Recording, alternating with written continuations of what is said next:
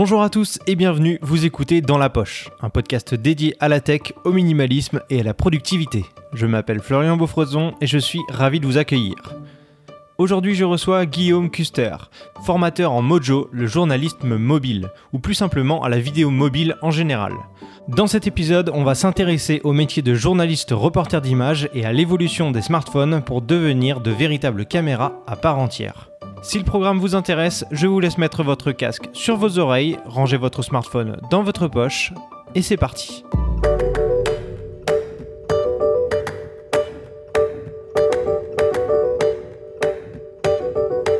Salut Guillaume, comment ça va Salut, ça va très bien, merci de m'avoir invité dans ton podcast.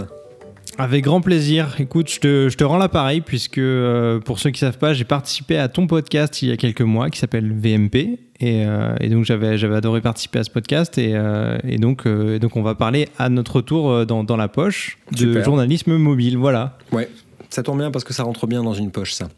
Ouais, c'est ça, exactement. Euh, avant de commencer, est-ce que tu peux te présenter pour ceux qui ne te connaîtraient pas? Ouais, alors je, m'appelle Guillaume Custer, je suis un ancien journaliste, j'étais journaliste une vingtaine d'années à Radio France d'abord, à France Télévisions ensuite, euh, où j'étais euh, rédacteur, donc j'écrivais des sujets télé, on les écrit très mal d'ailleurs parce qu'ils sont écrits pour être dits, et, mhm. j'étais par ailleurs aussi caméraman ou journaliste reporter d'images selon l'expression consacrée en France, alternativement puisque à France Télé à l'époque on pouvait pas faire les deux en même temps. Maintenant ça a, un peu, évolué. Et puis à 4 ans je suis parti de France Télévisions et puis j'ai créé ma boîte de, euh, formation et de conseil. Euh, et j'ai commencé en, enseignant la vidéo mobile. Donc comment tourner, monter, transmettre euh, de la vidéo depuis un smartphone. Et, donc, qu'est-ce qui t'a motivé de, passer de journaliste, reporter d'image notamment, donc avec des, caméras, on va dire, classique de reportage, etc., euh, à du journalisme mobile. Comment tu as découvert euh, cet univers? Alors ça remonte à la sortie de l'iPhone 4, donc c'est en 2010 si je ne me trompe pas, il y, a, il y a, pile 10 ans, enfin il y a un peu moins puisque c'est sorti en fin d'année. Euh, L'iPhone 4 était le premier qui permettait le montage sur mobile. C'était le premier téléphone qui apportait iMovie sur, sur les smartphones. Et j'ai halluciné euh, qu'on puisse, qu'on puisse monter des vidéos sur un, sur un téléphone. Il euh, faut se souvenir de l'iPhone 4, hein, c'est loin de, de, de, de ce qu'on a maintenant. Euh, oui, c'était mon tout premier iPhone d'ailleurs, je me rappelle très bien. Ouais, et ben moi j'avais eu les iPhones d'avant, le tout premier, tout premier qui faisait même pas de vidéo, euh, le, 3GS qui faisait une pauvre vidéo VGA pour euh, euh, qui, était, qui était vraiment pas belle à regarder. Et puis l'iPhone 4 non seulement apportait une meilleure optique, et puis enfin la vidéo, euh, je, sais même, je crois que c'était du 720p à l'époque, peut-être même déjà de la HD, je sais plus. Et, et, surtout cette capacité de monter sur le téléphone. Et ce qui est drôle dans l'histoire, c'est pas pour jouer les, les, les vieux parce que ça remonte, mais c'est que je me suis pas rendu compte tout de suite en tout cas du parallèle qu'il y avait avec mon boulot. C'est que moi, je l'ai utilisé comme dans la pub d'Apple pour faire des vidéos de mes enfants qui faisaient de la luge, si tu veux. oui, euh, l'usage professionnel n'est pas venu en, premier, quoi. Ben non, parce qu'il y avait une telle, il y avait un tel dédain euh, de, ce monde de la télévision pour les smartphones en disant ouais mais c'est pas pro, c'est des jouets, c'est pour les amateurs. Nous, euh, nous on est des, vrais bons gars de la télé et puis on a des caméras lourdes. Tiens, soupèse-moi ça. D'ailleurs, n'en y touche pas, c'est à moi. donc, donc c'était, j'ai pas, j'ai pas réfléchi tout de suite et puis j'ai montré ça un copain monteur euh, qui était un, fondu aussi d'Apple et un type qui avait fait la queue avec moi à Strasbourg pour acheter le tout premier iPhone euh, devant la boutique ah, Orange. Tu, faisais partie de cela Et oui, avec des, je me souviens très bien de gens qui se sont arrêtés en disant je veux faire une photo de ces gens qui, euh, qui, attendent pour un téléphone. Et, c'était à l'époque où on n'avait pas smartphone forcément parce que c'est le premier et ah c'est dommage que je n'ai mm. pas d'appareil photo. Ça c'est une phrase que tu n'entends plus aujourd'hui. donc, tant mieux d'ailleurs parce que mais, mais on était je sais plus 200 personnes à, attendre la sortie de l'iPhone. Et donc, ce type qui était avec moi, euh, je crois qu'il a aussi acheté un iPhone 4 à, ce moment-là. Et puis, on était, ouais, c'est génial, c'est super, regarde ce que j'ai fait, regarde ce que j'ai fait. Et puis, on est en train de monter un sujet télé. Euh, et on s'est regardé comme des cons et on s'est dit, bah, oui, bah, pourquoi on bosserait pas avec ça? Et on a commencé à faire des images en loose day. Alors, faut se rappeler du contexte parce que c'était parfaitement inconcevable qu'on diffuse euh, des, images d'un smartphone à la télévision parce que c'était pas broadcast, qu'il n'y avait pas les bons tuyaux pour, euh, pour faire ça. Euh, aujourd'hui, il y, a des images de smartphone dans tous les JT, à toutes oui, on, va on, va en parler de ça. Toutes les éditions. Mais à l'époque, il y avait un vrai blocage psychologique sur non, c'est pas professionnel. Un peu comme comme au tout début de la DV pour les vieux comme moi qui se souviennent de ça, mais l'apparition de la DV, je me souviens d'un discours aussi à l'époque qui disait que la DV la GoPro, on pouvait pas le diffuser parce que c'était pas assez bien. Euh, et, c'était la même chose au smartphone, donc on faisait des trucs en loose day, euh, où on allait faire des images, on essayait euh, des trucs. Euh, dans des endroits inaccessibles ou des choses où on pouvait pas rentrer des caméras parce qu'on n'est pas le droit. Et puis euh, et c'est comme ça qu'on a fait passer un peu l'idée que c'était possible parce que les gens venaient derrière mais, mais on le faisait vraiment en cachette. Euh... oui c'était pas du tout un choix de ta rédaction de, de ton ah média à l'époque de, ah de, tourner avec un smartphone pas du tout. non non absolument pas. Absolument pas. Euh, pour tout te dire France Télévisions aujourd'hui en 2020 est en train de déployer les premiers kits qu'ils appellent UTS unité de tournage au smartphone estampillé France Télévisions avec un tampon, avec une procédure, avec des formations qui vont avec. Euh, donc ça, a mis dix ans parce que c'était une révolution culturelle, même si à France Télé, on a formé des gens dès décembre 2014. Euh, enfin, pas complètement euh, à côté de la plaque non plus, si tu veux. Euh, au, contraire, il y avait, une curiosité, mais, à l'époque, c'était trop tôt. C'était trop tôt. Et puis, nous, on avait un peu cet esprit un peu, un peu frondeur où on avait envie d'essayer des choses. Et puis, tant pis si ça passait pas et si ça cassait. parce que c'était le genre de choses qui était susceptible de déclencher des grèves. Il hein. faut se rendre compte de ça. Ah oui, d'accord. Ouais, ouais. À ce point-là, d'accord. Mais euh, ce, ce, souci, comme tu disais, ça rentre pas dans, dans, dans les tuyaux, c'est un, un, souci psychologique. Euh, quel était le problème exactement pour, euh, pour une rédaction enfin, comme France Télé de, d'avoir des images tournées au smartphone? Qu'est-ce qui les empêchait de diffuser quelques images dans un reportage si vraiment, enfin, si vous aviez fait des images parce que la caméra rentrait pas dans un endroit ou autre, quel était le problème pour, ne, pour, pour les diffuser exactement? L'histoire a montré que c'était des raisonnements qui n'ont pas tenu longtemps, hein, puisqu'on a très vite utilisé ça. Puis je crois que les attentats aussi, malheureusement, ont prouvé que, euh, que le smartphone était euh, de loin la première source d'information sur ce genre d'événements imprévisibles, hein, et, que la valeur intrinsèque de l'image dépassait largement, euh, enfin la valeur intrinsèque de l'information, pardon, dépassait largement la qualité de l'image. C'était un, un blocage de position sur, sur les métiers, sur l'image, c'est le travail des JRI, des caméramans, et puis un caméraman, ça travaille avec une grosse caméra, point barre. Je pense qu'il ne faut pas chercher beaucoup plus loin, c'était vécu comme une menace. C'était vécu comme une menace parce que, euh, de leur point de vue, ah bah, puisque c'est tellement facile, n'importe quel clampin va pouvoir faire de la vidéo et donc euh, me prendre mon boulot. En gros, je résume vraiment beaucoup. Mais, mais l'état d'esprit, c'était un peu ça. C'était, euh, ils avaient réussi à à écarter euh, la, précédente menace qui était celle des caméras DV, des GoPro, les trucs comme ça. Et puis euh, c'est arrivé là. Je pense que personne ne se rendait compte non plus parce que 2010, ça, paraît récent, mais c'est très loin dans l'histoire du smartphone. Euh, c'était pas encore ce que c'était aujourd'hui. Ça coûtait très cher encore un abonnement à la 4G quand il y en avait. Il n'y en avait pas forcément partout. je me demande d'ailleurs s'il y en avait tout court. oui, je suis même pas sûr. Je crois pas. Je crois pas. Et puis, enfin, moi, je me souviens d'avoir eu des factures à 150 balles de, de, de mensuel euh, parce qu'il y avait de l'utilisation de données qui était, euh, qui, était, euh, qui était facturée extrêmement cher. Donc le smartphone ne représentait pas encore la révolution que, que c'est devenu et, donc tout le monde, c'était un objet de luxe à l'époque. Et, donc les gens s'imaginent pas que tout le monde aurait ça dans sa poche à un moment ou, ou en tout cas pas rapidement. Euh, et, que donc ce serait une vague, enfin un tsunami qui serait euh, inopposable. Hein, le, fait de faire de l'image avec un smartphone, c'était tout nouveau, parce que c'était le premier modèle qui permettait de faire ça euh, avec une qualité acceptable et puis et du montage derrière. Et, je pense que oui, ça a été, ça a été simplement vécu comme une menace. Mais, mais nous, on, s'en foutait parce qu'on faisait, on faisait nos trucs en loose day et puis, et puis on, ramenait des infos. alors c'était pas des trucs spectaculaires, mais enfin c'était des choses, hein, tu vois, du genre un démantèlement d'usine où euh, ça s'était vu à, l'époque où tu as des mecs, des patrons qui euh, profitaient de la nuit pour aller euh, prendre les machines, les transporter en Pologne ou, en, ou, ailleurs mhm. contre, l'avis des, des, syndicats et des salariés. Bah, tu filais un smartphone à un syndicaliste et tu avais les images des mecs qui prenaient les palettes de, machines, outils pour les balancer. Donc c'était, c'était oui, c'était un véritable outil pour ramener des, des images que, que vous n'auriez pas pu avoir avec une grosse caméra qui n'aurait pas été du tout discrète à ce moment-là et, euh, et facile à, à, caler à un endroit. Quoi. Voilà. un peu le, le même, euh, le même truc qu'avec l'arrivée des appareils euh, réflexes ou des, des, hybrides, on va dire, où euh, quand des personnes ont commencé à faire des vidéos institutionnelles, des vidéos un petit peu, un petit peu sympas, on a vu les, notamment au début les youtubeurs qui commençaient à filmer avec des réflexes. Ça a été très mal perçu par les professionnels de l'image, de la vidéo, qui qui voulaient pas utiliser euh, ces appareils-là et qui voulaient avoir leur grosse caméra parce que c'était mieux. C'est un peu le même principe. Là, le smartphone a été dénigré dès le départ. Et puis au final, on se rend compte que c'est pas si mal que ça. Et en plus, avec les années qui passent, la qualité euh, vidéo s'améliore. Donc euh, c'est tout à fait exploitable. Donc, euh. Et puis c'était aussi un moment où il y avait un outil pour une tâche. C'était très clair. Si tu voulais faire du cinéma, tu avais une caméra film. Tu voulais faire de la vidéo, tu avais une caméra broadcast du genre une Sony euh, euh, Beta SP ou Beta SX à l'époque. et c'était et c'était marre. Aujourd'hui, on a on a tellement de possibilités de faire de l'image qui bouge, hein, de, de, capter ça, qu'on a des outils qui sont spécialisés sur chacune des tâches. On toi, tu tournes avec un avec un Canon, un DSLR de temps en temps. Tu tournes avec un smartphone de temps en temps. Euh, on, voit des youtubeurs qui tournent avec des caméras Red 8K parce qu'ils ont le blé et puis qu'ils ils veulent, ils veulent avoir la meilleure qualité possible.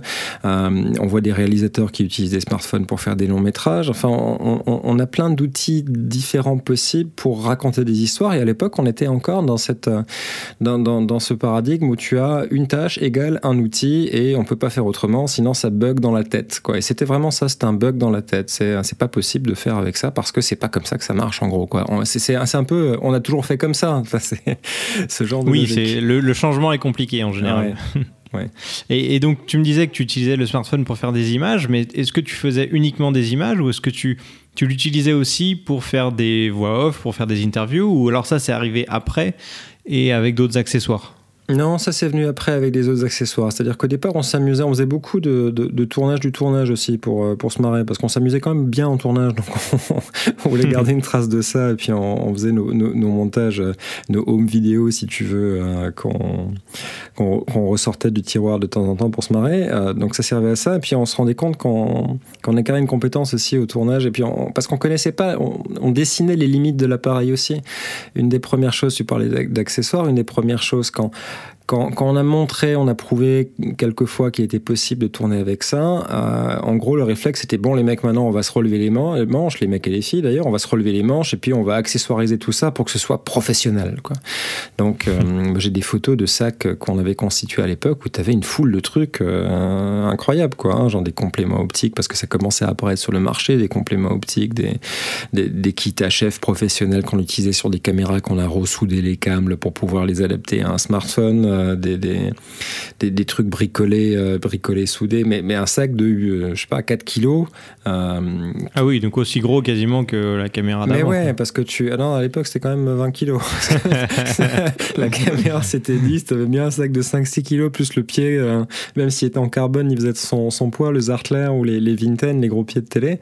mais. mais euh, voilà, donc on, a cherché à accessoiriser et à reproduire ce qu'on connaissait de la caméra. On voulait substituer la caméra euh, euh, par, avec le smartphone. Et, et, finalement, c'était une impasse et on s'en est rendu compte après en apprivoisant l'appareil, en se disant que c'est bien pour certains trucs, que c'était en aucun cas un remplacement.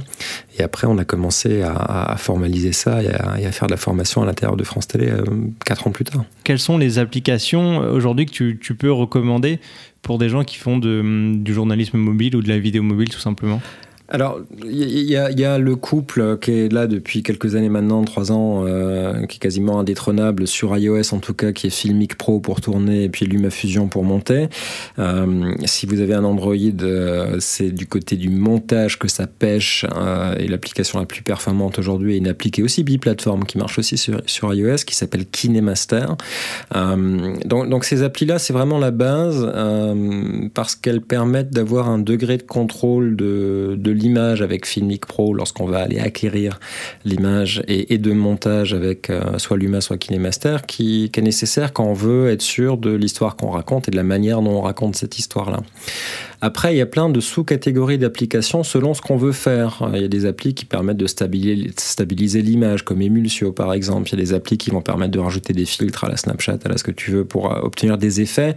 Donc ça va plus constituer, c'est un, one-shot app qu'on va utiliser pour faire un effet sur un plan, qu'on va exporter dans la, photothèque, dans la pellicule et qu'on va réimporter après dans sa ou, piocher euh, depuis euh, depuis la, photothèque de son appli de montage. donc il y a beaucoup d'offres en ce moment depuis quelques années sur la vidéo dans, dans l'App Store, mais, mais les deux applications fondamentales vers lesquelles on revient systématiquement, en tout cas sur iOS, c'est Filmic Pro et puis et LumaFusion. Filmic Pro parce qu'elle permet vraiment un degré de contrôle intéressant sur l'image, pas, pas, uniquement l'exposition et puis euh, euh, le, point, ce qui est déjà très bien de pouvoir faire ça manuellement avec des vrais bagues comme sur une caméra pour ceux qui sont habitués à la caméra ou pas si on ne sait pas et qu'on n'a pas envie, on peut le faire avec des réticules, des petites formes qu'on va déplacer en disant je veux que ça ce soit net, je veux que ça ce soit bien exposé. Mais au-delà de ça, on peut, on peut agir sur la colorimétrie, on peut aussi tourner, et ça c'est absolument pas permis par l'application native, euh, on peut utiliser, utiliser des, des, des profils de colorimétrie on, fait un tournage qu'on appelle plat, c'est-à-dire que quand on regarde l'image, elle paraît grisâtre, c'est presque l'équivalent du RAW en vidéo, et on va appliquer après au montage des profils colorimétriques dans LumaFusion pour donner des effets euh, cinéma un peu brumeux, un peu orangé, un peu bleuté, un peu ce qu'on veut, euh, en, téléchargeant ce qu'on appelle des LUTs, qui sont des fichiers de, calibration colorimétrique. Donc c'est des des fonctions qui sont très peu qu'on trouvait uniquement sur, euh, sur des caméras ou des DSLR haut de gamme, euh, la capacité de tourner dans ces formats-là, qui sont maintenant accessibles sur un, sur un smartphone. Donc, et, puis, ce sont des apps qui, qui, ont trouvé leur modèle économique, qui sont là depuis un moment. Euh, ce qui est intéressant d'ailleurs, c'est que ni l'une ni l'autre n'a versé dans, dans l'abonnement pour l'instant. LumaFusion. Oui, ce sont uniquement des, des, des, paiements en une seule fois qui, qui permettent d'avoir une licence à vie en fait. Alors pour combien de temps, on ne sait pas, mais Filmic, ça fait bien 7-8 ans qu'ils sont sur le marché et puis ils ont, ils ont réussi à faire des choses euh, enfin, régulièrement. Moi, j'ai dû payer pour Filmic il y a 7 ans et jamais plus depuis. J'ai toujours eu des nouvelles fonctions. Ou alors j'ai une mémoire euh, foireuse et je me souviens pas si peut-être j'ai dû payer une, nouvelle version incrémentale, genre la version 6 ou un truc comme ça. Donc, donc ça, c'est plutôt pas mal parce que ce sont des investissements. Alors oui, c'est 40 euros. Quand je dis en formation, bah, là, il y a des applications pro. Si vous voulez, c'est 40 euros. Les gens euh, sont presque choqués. Ah oui, attends, mais 40 euros, c'est quand même beaucoup pour une application sur un téléphone. Ouais, mais il faut le comparer après euh, aux 350 balles d'un Final Cut ou euh, aux 1000 balles d'un. Ouais, c'est ça. Alors en fait, le, ce qui choque les gens, c'est le fait que ce soit une application qu'on a sur un petit appareil qu'on a dans, dans, la poche, justement. Et alors qu'au final, c'est une sorte de logiciel surpuissant qui permet de faire des trucs extraordinaires. Et au final, si ça devient votre métier ou que c'est vraiment pour des projets importants et que vous arrivez à sortir quelque chose que vous pouvez facturer derrière ou qui vous sert dans, dans votre euh, boulot, mm. c'est euh, très vite rentabilisé comparé à un logiciel de montage payant ah bah clairement. que vous allez avoir sur un, sur un Mac ou un Windows d'ailleurs. Mmh. Ne serait-ce que la suite Adobe, quoi. il faut sortir 60 balles par mois pour avoir Exactement. Première et After Effects et, et encore. Donc c'est, c'est, pour répondre à ta question, c'est vraiment ces deux applications qui ont changé l'industrie et puis qui sont. Après, il y a plein d'applis gadgets, euh, il y, a plein de sites ressources pour aller voir euh, ces, applis-là. Il y a, y, a, y a, un fou furieux anglais qui s'appelle Mark Settle. Euh, je sais pas si tu as des notes d'épisode d'ailleurs avec des liens pour. Oui, bien sûr, je pourrais. je, je, on fera un récap à la fin et je laisserai toutes ces, tous ces liens en, description évidemment. Donc, il y, a un fou furieux anglais qui bosse à la BBC euh, qui, qui, euh, qui, essaie toutes les apps qui sortent euh, en, audio, en vidéo, qu'il est intéressant de suivre sur Twitter. Donc, Marc Settel, ça, vaut le coup. et puis, il y a l'excellent site aussi de mon copain Laurent Close, videoonline.info, qui donne de très bonnes ressources. Il y a à la fois des tests de matériel, des tests d'application, hein, et, et, sont des choses sur lesquelles, sur lesquelles il, est très au point. Donc, donc il y a plein de sous-genres. Après, c'est difficile de faire des listes de détaillées, ça dépend de ce qu'on veut faire. Mais, mais selon l'effet recherché, comme le disait la pub à l'époque, il y a une app pour ça. Hein. Ok, ouais.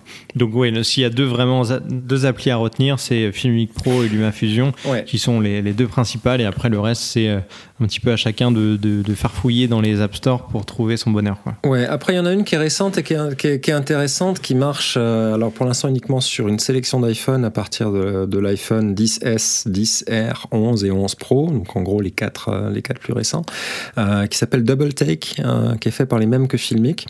Et Double Take te permet de choisir parmi euh, les trois ou quatre optiques que tu as sur ton téléphone euh, quel flux tu veux enregistrer simultanément.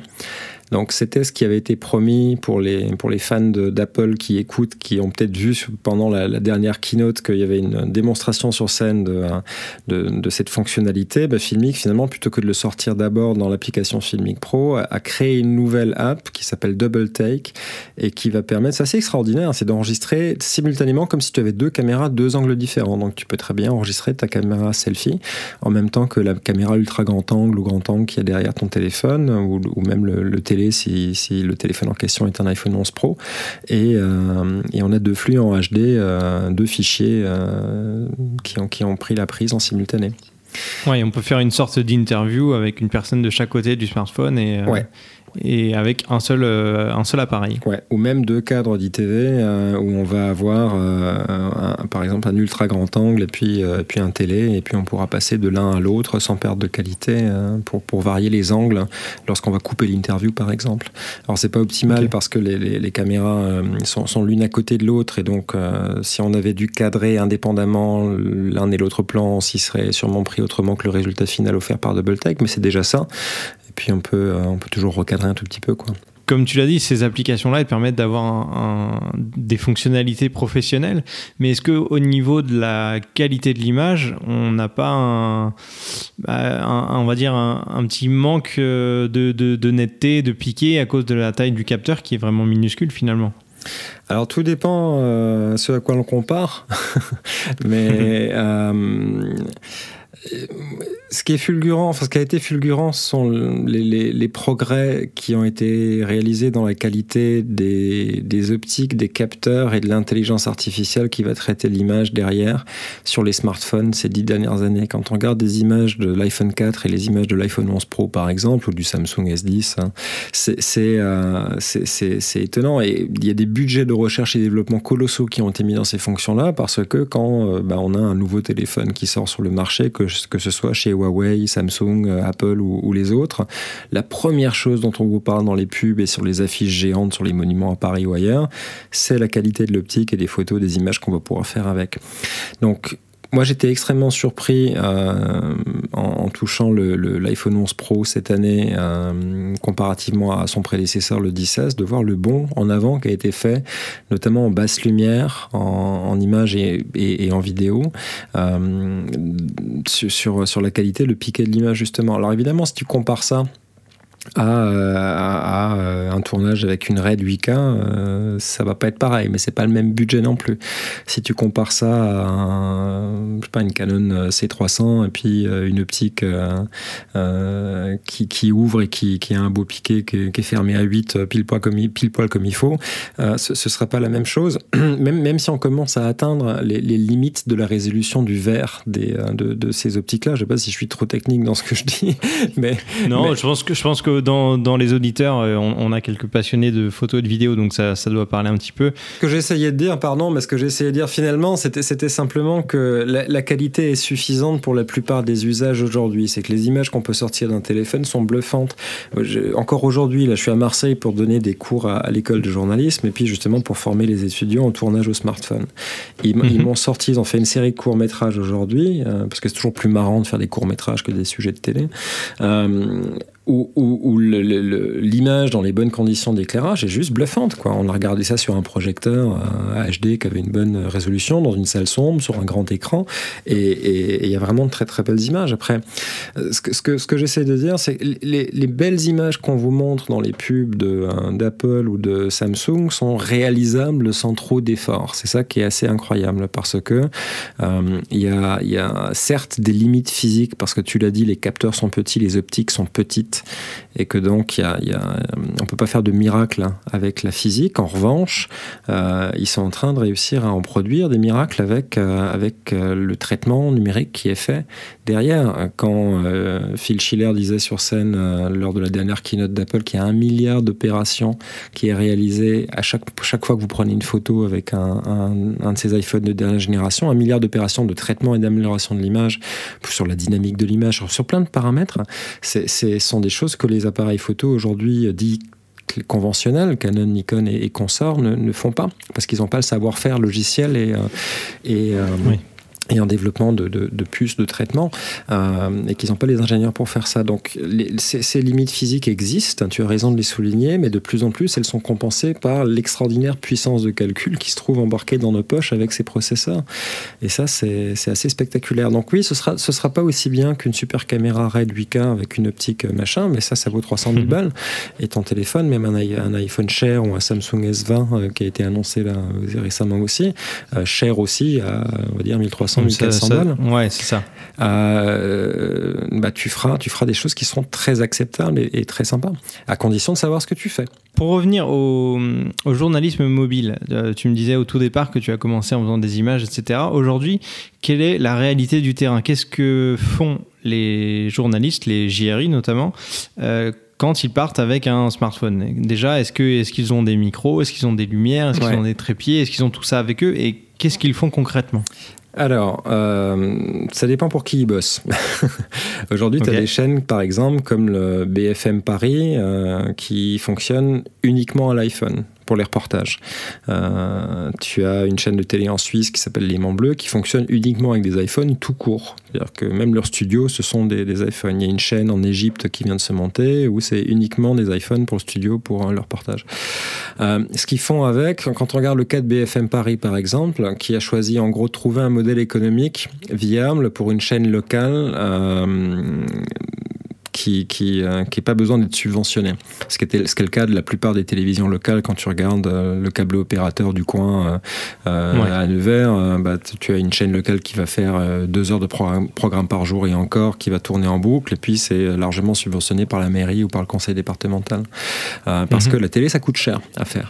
Et, et le, le, pari de, euh, du groupe Next ça a été de dire bah, nous on va faire une télé sur Paris qui coûte pas cher à faire parce qu'on utilise du matériel qui est moins cher à acheter et à maintenir ou à, à, à, à utiliser, et puis en utilisant aussi des jeunes journalistes corvéables à merci.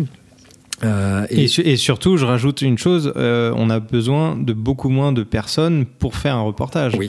Là où avant, il fallait le cadreur, le mec qui porte le trépied, le gars qui porte la lumière et le perchman, plus à la bon, limite ça, le, le journaliste 70, en lui. Hein. Ouais, mais euh, c'était à peu près ça.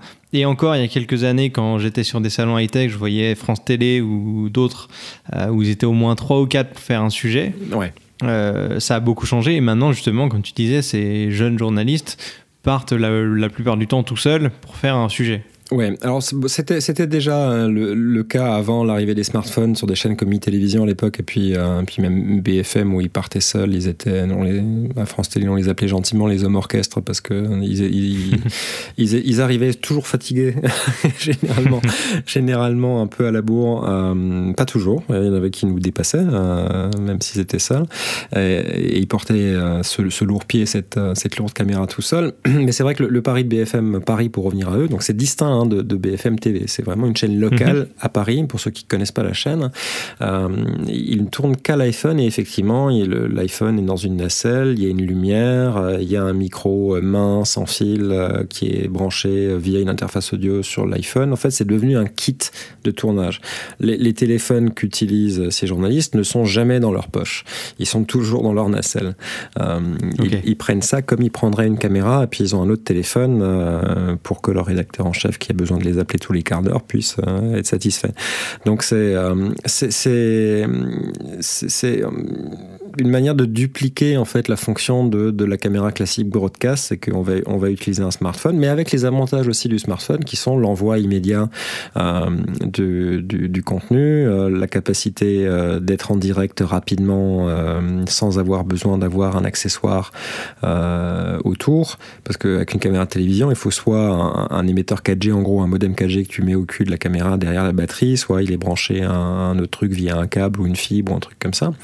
-hmm. Là, c'est juste l'iPhone qui sert de point de diffusion, et puis on peut faire des plateaux tout seul, etc. Bref, ils ont, ils ont réussi à trouver ce modèle économique, et ce qui est intéressant, c'est qu'ils sont en train de l'étendre euh, ailleurs en France en ouvrant euh, trois autres antennes euh, à Lyon dans le sud et je sais plus où est la dernière, mais et, en créant des chaînes locales qui viennent à un moment où France Télévisions est en train aussi de, de créer des chaînes locales de plein exercice. Plein exercice, ça veut dire qu'elles émettent 24 heures sur 24 plutôt que d'être un décrochage régional dans un programme national.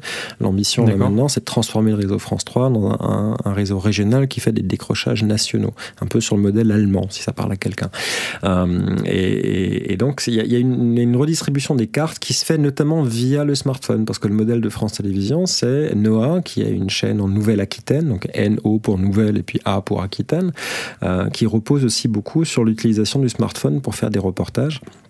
Et, là aussi, c'est une logique de kit de tournage qui est en train d'être mise en place avec, euh, avec des valises qui contiennent euh, l'iPhone qui est dans une nacelle euh, avec un, très peu d'applications sur le téléphone pour que tout le monde puisse l'utiliser. Donc on, applique les mêmes logiques industrielles que celles qu'on a appliquées pour les caméras de télévision. C'est ça qui est marrant, c'est que c'est un appareil polyvalent le, smartphone, mais on le met dans, dans une boîte pour en faire et, et on vire le maximum d'applications de, de, possibles pour en faire un outil qui répond à une tâche, à un besoin.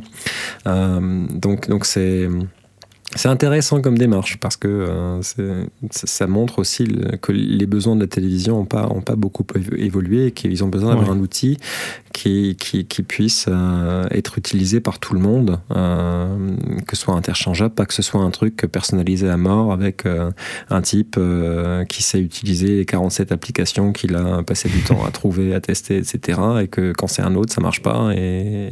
Oui, il faut respecter, il faut que chaque journaliste respecte ouais. un process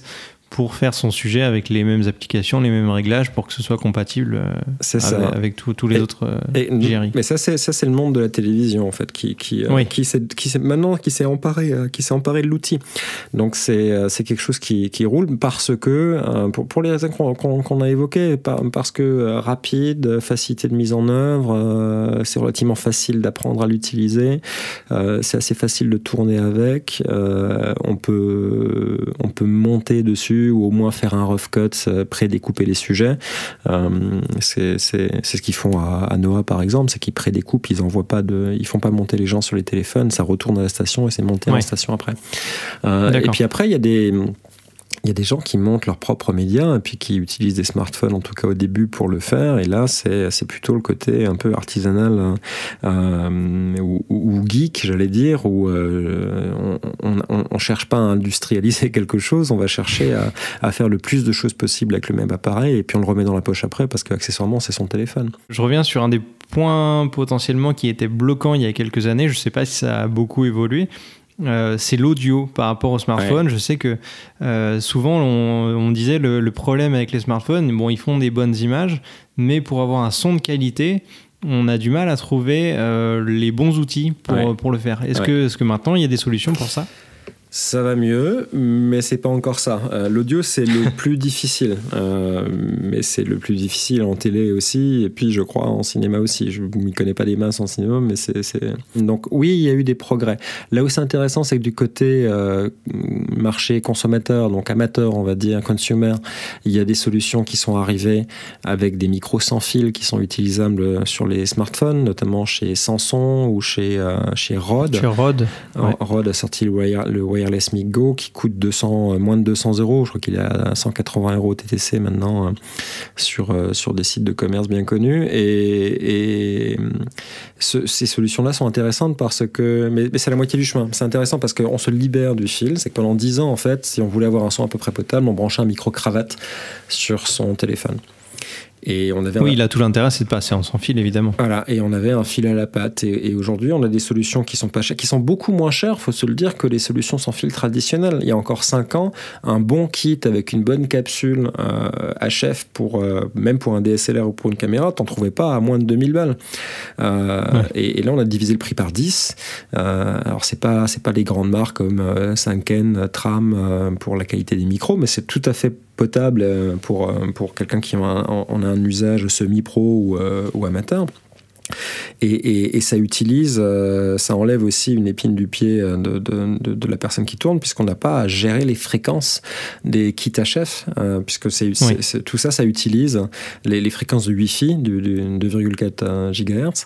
Donc, ce que ça veut dire en gros, c'est qu'on allume les deux machins, ils se parlent et ça marche.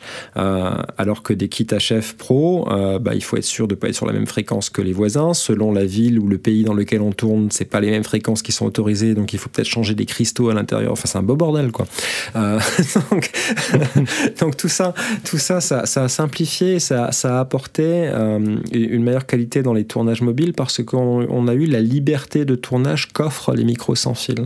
Ce qu'on attend euh, encore, c'est la suppression du récepteur audio.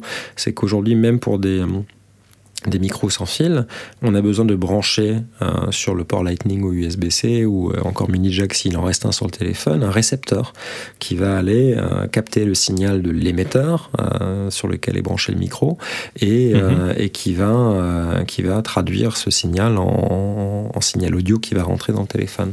Et le problème, c'est que bah, ce récepteur, il faut le mettre quelque part. quand on, quand on Il faut l'ajouter sur, le, sur la nacelle avec le téléphone, c'est ça? Bah, Quand on a une nacelle, oui, mais si tu vois, le, un, un, Rode Wireless Go, par exemple, ça doit peser 30 grammes, ça pèse rien. Donc ça justifie. Oui, mais c'est chiant. Oui, mais c'est chiant. Donc soit tu as le truc qui pendouille. Alors ce que je fais, moi, je prends, il y a une petite pince dessus pour l'accrocher à la ceinture, bah, je me mets la petite pince autour du, euh, de la dernière phalange du petit doigt, par exemple. Tu vois mais, mais, mais, ça, ou alors je le clip sur, Système la, D. sur la manche de la chemise. Mais c'est vrai, mais, mais bon, Système D, c'est depuis, depuis le début, donc on est habitué.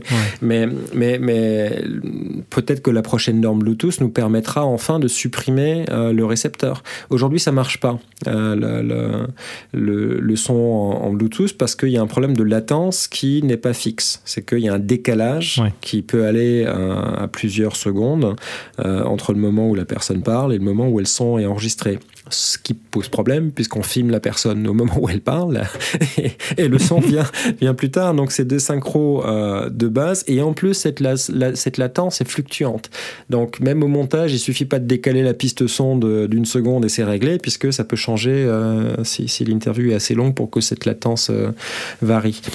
Mais il y a des boîtes qui bossent sur la solution. J'ai là à côté de moi un prototype d'un truc qui s'appelle le MicMe Pocket, qui est une boîte australienne d'anciens euh, ingénieurs de DAKG, qui, euh, donc la marque de, de, de, casque et de micro euh, autrichienne, qui, qui, qui ont, développé ça, qui est un, un enregistreur qui va faire la resynchronisation a posteriori. Donc, il n'y a pas de récepteur sur le téléphone, on a juste un micro, mais il va falloir resynchroniser le son après mhm. pour être un peu comme le Sennheiser. Le, ouais, le memory mic dont on voilà. avait parlé ensemble que dont on a parlé dans VMP, oui. Euh, et, puis c'était, euh, donc c'est en train d'arriver, mais ils sont obligés de faire des hacks comme ça parce que la norme en, tant que telle, elle permet pas de transmettre le son aussi vite que l'image est captée, et donc il y, a une latence, un, décalage, puisque le Bluetooth c'est pas fait pour ça. Euh, si, mais et les gens me disent oui, mais pourtant il y a des casques audio Bluetooth, on peut parler dans nos oreillettes et les gens nous entendent en même temps. Oui, mais c'est pas, c'est des qualités sonores qui sont pas acceptables pour pour la vidéo parce que c'est c'est c'est des fichiers enfin des, streams qui sont très très légers, euh, genre à 16 kHz quand nous on veut du 48 kHz. Euh, bon voilà, donc c'est pas une qualité suffisante pour la vidéo. Je crois qu'on a couvert euh, une bonne partie du métier de, de journaliste mobile avec, avec toutes tes explications. c'est en plus c'est assez technique, on voit que tu, tu maîtrises le sujet à fond, donc ça c'est super cool. où est-ce qu'on peut assister ou euh, à se rendre à des formations euh, pour, euh, pour justement s'initier au, journalisme mobile. Est-ce que c'est forcément euh, en région parisienne? Est-ce que c'est partout en France? Est-ce que tu as un lieu spécifique où tu fais tes formations? Comment ça marche? moi je, fais toujours mes formations sur le sur l'implantation du client. Euh, donc je viens voir les gens et, et moi j'aime bien travailler en, en, en, fonction des besoins et les formations sont adaptées. Par exemple, des gens ont un projet en disant bah, nous on veut faire tel type de choses. Je sais pas une collectivité qui veut lancer une chaîne euh, sur les réseaux sociaux par exemple. Et eh ben la technique de la vidéo mobile c'est bien mais euh, ce qui est plus intéressant, c'est de savoir qu'est-ce qu'on raconte et comment on le raconte. Et c'est de plus en plus ce que je fais, au-delà des tâches techniques qui restent intéressantes, mais d'apprendre à manipuler le téléphone, ça va relativement vite. Le plus difficile, c'est pas ça. Le plus difficile, c'est de savoir ce qu'on raconte, pour qui on le raconte et où on le raconte. Donc, euh, bah ça, ça se fait euh, généralement sur place, sur le, le, site du client. donc, il y a il suffit d'aller sur tarka, euh, tarka-media.fi, puisque je suis basé en, Finlande, mais je viens souvent en France. Et, sur ce site-là, il y, a, tous les renseignements pour, euh, pour venir. Après, il y a, y a, des gens qui sont parfaitement compétents en France aussi pour faire ça, et qui ont pour le, pour le coup des lieux de formation. Il y a par exemple samsa.fr qui est basé à Paris et qui a des locaux, qui est, qui est probablement la plus grosse boîte de formation. C'est mon copain Philippe Couve qui, qui gère ça. Il y a Laurent Close aussi avec, euh, avec sa boîte 1010 qui fait des formations sur place. Euh, euh, mais, mais tout ça, on le retrouvera, j'espère, dans les, dans les notes d'épisode. Bien sûr, bien sûr, je les ajouterai. Si ça vous intéresse, vous pouvez aller voir ça, évidemment. Merci Guillaume. Merci. Voilà, j'espère que ce podcast vous aura intéressé. On voit vraiment que la technologie nous permet de créer du contenu de plus en plus qualitatif avec du matériel qui tient dans notre poche. N'hésitez pas à nous dire si vous utilisez déjà votre smartphone pour créer et si vous avez des accessoires à nous recommander, vous pouvez nous écrire sur Instagram, Twitter ou sur la page Facebook de Dans la Poche. Avant de partir, n'oubliez pas également que vous pouvez laisser un avis et une note à ce podcast sur Apple Podcast. Ça vous prend quelques secondes et ça m'aide à référencer dans la poche pour le faire découvrir à plus de gens. Évidemment, au-delà de cette note, vous pouvez en parler autour de vous et sur les réseaux sociaux. N'hésitez pas à me mentionner, tous les liens sont dans la description. Encore merci de m'avoir écouté jusqu'au bout et je vous dis à très vite dans votre poche.